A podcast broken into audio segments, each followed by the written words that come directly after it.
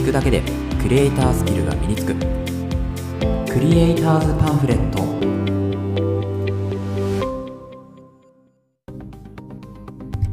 皆さんこんにちは。クリエイターズパンフレットのさくです。このラジオではクリエイターを目指すあなたを一歩前進させるコツや情報を毎日一つお届けするラジオとなっています。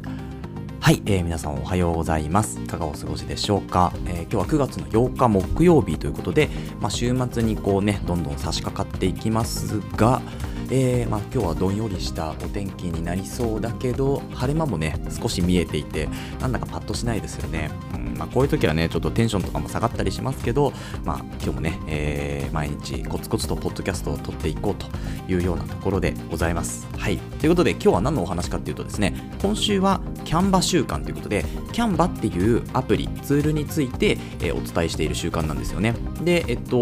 前々回が、えー、直感的に使えるデザインツールツールキャンバを紹介ということでアカウント登録とかあとは使い方に関して説明を、えー、していきました、え、2日目はですね使いたい素材を見つけ出す3つの方法ということで、えー、自分のこう使いたい素材があった時にどうやって探せばいいのかっていう探し方ですね。素材の探し方についてお伝えしました。そして今日ですね何かというと仕事でよく使う小技3選ということでまあ、キャンバーを使っていてこう実務とかでねもちろん使うこともあるかと思うんですよね。でそんな時に、まあ、こういう方法を知っていたら便利だよというようなで方法をですね3つお伝えしようかなというふうに思います、まあ、知ってる人もいるかもしれないですけど使い始めのね人も、えー、いるかなというふうに思うのでこれを知っておくとね結構便利だよと。いうような3つですね。まず3つから言っておくと1つ目グループ化ですね。いろんな素材を1つにまとめてしまうことですね、えー、そうすることで、えーと、クリック1つでねこういろんなところに配置したりとか動かしやすくしたりとかっていうのがあるのでこのグループ化覚えておくとかなり便利です。続いて2つ目フレームですね、えー、このフレームめちゃめちゃ使いこなすとですね本当にクオリティが爆上がりします。はい。えこれ最近じゃないんですけど、まあ、私もねあんまり活用してなかったんですけどいやこれ普通に使うとめちゃめちゃすごいんじゃないかというようなですね、えー、ものがありますのでこれも紹介しますね。で3つ目ガイド表示ですね。でこちらは小技というか、まあ、あの実務で例えば本当に納品するデザインを実際に納品する時になった時にあ時になった時っておかしいですね、えー、デザインする時にえっ、とまあ要は印刷物とかをですねこうは、まあ、受注して受け自分が受ける場合ですよね。印刷物ってあのこう実際に印刷をするときに、え文字が切れてしまう部分とか写真が切れてしまう部分とかっていうのがあったりするんですよね。でそういう部分っていうのをガイドで実際に一回出しておくことでここには文字を入れないようにしようとかここに色は入れないようにしようとかっていうのがわかるわけです。でこれを表示しておくと、えー、まあ、印刷物を作るときに便利だよというようなお話ですね。その3つグループ化フレームガイド表示の順に、えー、紹介をしていこうと思います。はい。ということで、まずグループ化からいきますね。えー、グループ化非常に簡単です。まずキャンバーを開いていただいて、えー、好きな素材ですね、えー、何でもいいから選んでください。え素材を、例えば私の中だと、まあ、線とかね、例えば図形とかあるじゃないですか。えっと、例えば三角形を選びますね。三角形を選んで、あとは四角形を選びます。で四角形を選んでですねで三角形ですね、え矢印がまあ、角がですね今上を向いてるのでこれをですねちょっと回転させます私の場合は。回転させて矢印の、え、角っこっていうのをですねこう右に向けますね。はい。これ多分ね、えっ、と正三角形じゃなくて二等辺三角形ですね。なので二等辺三角形の尖ってる部分っていうのを右にまず向けました。で右に向けてで四角形にピタッとくっつけます。そうするとですねまあ、お家みたいなマークが、え、横に倒れているそんな矢印マークみたいなのを作ることができるんですよ。でこれをですねそのまんまやると三角形と四角形に分かれていますよね。なのでこれをまとめたいという時にですねまず三角形をクリックした状態で、えー、シフトキーを押します。え、っと Windows だと多分シフトキーで合ってるんですけど Mac だとですね、え、っと矢印ボタン上の上矢印ボタンみたいなちょっと太めのね上矢印ボタンがあるのでそこを押したまんま、え、今度四角隣の四角をクリックしてそうすると両方クリックした状態両方選択した状態になります。ここで、えーと、Windows だと多分コントロールですねで。Mac だとコマンドキーがあるのでコマンドです。で、コントロールかコマンドをしながら G、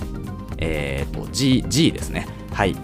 G を押してグループ化ですね。それをしていただくと、えー、つにまとまります。はい。で、それをそのまま動かすと、三角形と四角形両方まとめて動かすことができるので、まあ、このグループ化知っておくだけでもだいぶ違います。あのこれちょっとキャンバの難点というか、あの Adobe とかではまたないんですけど、キャンバの場合はですね、えっ、ー、と、レイヤー構造って言って、あのレイヤーをいちいち見ることができないんですよね。これがね、できるようになってくるとだいぶ画期的に変わってくるツールだなと思うんですけど、えっと、この画像の配置っていうのは変えることはできるんですけど、えー、例えばこれこの画像四角形を上に持っていきたい場合は前面に配置とかで三角形後ろに持っていきたい場合は、はい、と背面後面ですね。背面に配置とかって言って一個一個の素材を、まあ、一個一個ずらしていくことはできるんですけどレイヤーとして、えーと、別画面でずらすみたいなこととか、えーとそういうのはできないんですよね。これがねちょっと難しいところですね。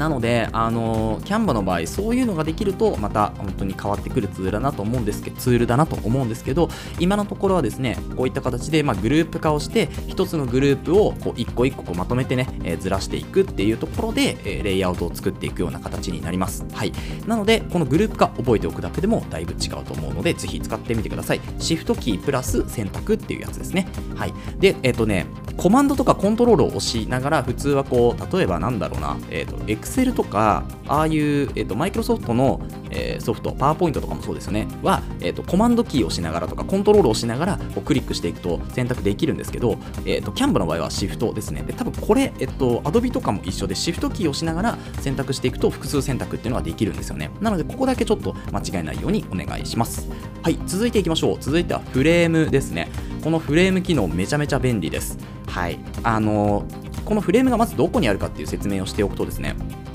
このフレームは素材のところに入ってます。で素材の、えっと、一番上私の場合は線と図形とかってなってるんですけどその後グラフィックステッカーとかってなって、えー、下の方にスクロールしていくとフレームという画面が出てくるのでそのフレームの全てを表示っていうのを押すとですねいろんなフレームが出てきますはい、えー、丸のフレームもあるしちょっとこうなんだろうなえー、っと線、えー、っと周りが尖ってないこう柔らかいえー、な なんていうんですかね、お花じゃないんですけど、まあ、そういうフラワー系のね、こう、フレームが出てきたり、あとは四角形のフレームとか、窓枠みたいなのがついてるフレームとかが出てきます。で、このフレームをですね、1個選択していただきます。私の場合は何を選択するかというと、ちょっとね、こう、円が崩れたような、まあ、シェイプですね。あの、ちょっとおしゃれなシェイプっていうのを選択します。で、それを、えー、キャンバのボードの上にまず出しておきますね。で、その後、何でもいいんで、写真のところからですね、えー、適当な写真を引っ張ってきてください、えー、私はですね今本が好きだったのでこの本がいっぱい並んでる写真っていうのを、えー、撮ってきました。でこの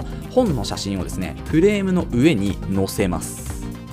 そうするとそのフレームの中に写真が入るというめちゃめちゃ画期的じゃないですか、はい、でこれを好きなところに配置して、えー、もう出来上がりですね。1個デザインが出来上がるというめちゃめちゃ直感的に使えてなおかつおしゃれに仕上がるというのがこのフレームのいいところですねでもしあこれ写真入れるの間違えちゃったっていう場合はですね、えっと、Mac の方だとコマンド Z ですね。で、えっと、Windows の方だと多分コントロール Z になりますけど、コマンド Z を押すと、えー、っと、戻ります。戻るので、え、またそこから必要な写真をフレームインさせるというところでフレームを使っていくといいんじゃないかなと思います。で、このフレームをですね、あの、ちょっとこうホワイトボードの外から出して、えー、見えるようにする。で、もちろんですね、あの写真だけではなく、これすごい画期的なのが、えっと、例えば素材を、えー、入れる、えー、っとね、何がいいかな。例えばグラフィックとかっていうのを、えー、入れてみましょうか。グラフィックをですね入れるとあのフレームの中に入れるとですねすごいこうなんだろうえー、プロのデザインとかでも見たことあるようなそういうシェイプみたいなのが作れたりします。はい、グラデーションがかかったでもこう不規則な形の、えー、シェイプですよね。形が、えー、形形って言い過ぎですけど、まあ、そういうのができたりします、はい、なのでこういう機能をうまく使っていくとすごくねあのトップクリエイターっぽくあのできますからぜひぜひ試してみてください。フレームでした。はい。そして最後ですね、えー、ガイド表示になります。このガイド表示はですねあの本当覚えておくと便利です。でえっとまずですねショートカットキーをお伝えする前にそのガイドがどこにあるのかっていう説明だけさせていただくとガイドはですね左上ファイルというところがあるのでキャンバのファイルっていうところをクリックしていただくと、えー、っと定規とガイドを表示っていうのが画面で出てきます。はい、でこれを、えー、タップしていただくと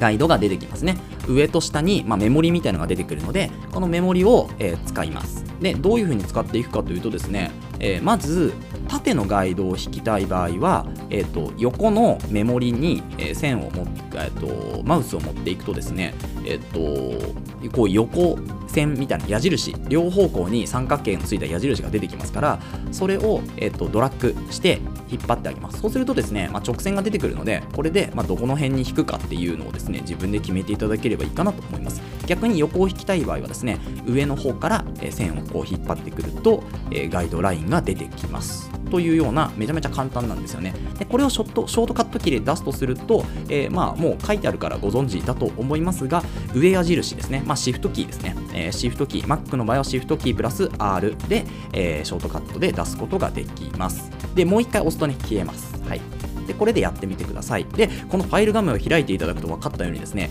余白を表示塗り足しを表示というのがあります。なので自分でガイドを引かなくてもこの塗り足しを表示とか余白を表示っていうのを押しておけばですねここには画像入れちゃダメだよとかここにはテキスト入れちゃダメだよっていうのが勝手に表示してくれるんですよ。なのでまあガイドを引きたい場合はですね本当にレイアウトをしっかりグリッドで組むとか、うん、そういうところではガイド必要かもしれないですけどまあ塗り足しを表示する場合はあのちゃんとここにもうテンプレートみたいなのがあるのでそこを押していただけるとすぐにできます。はい、というところですね。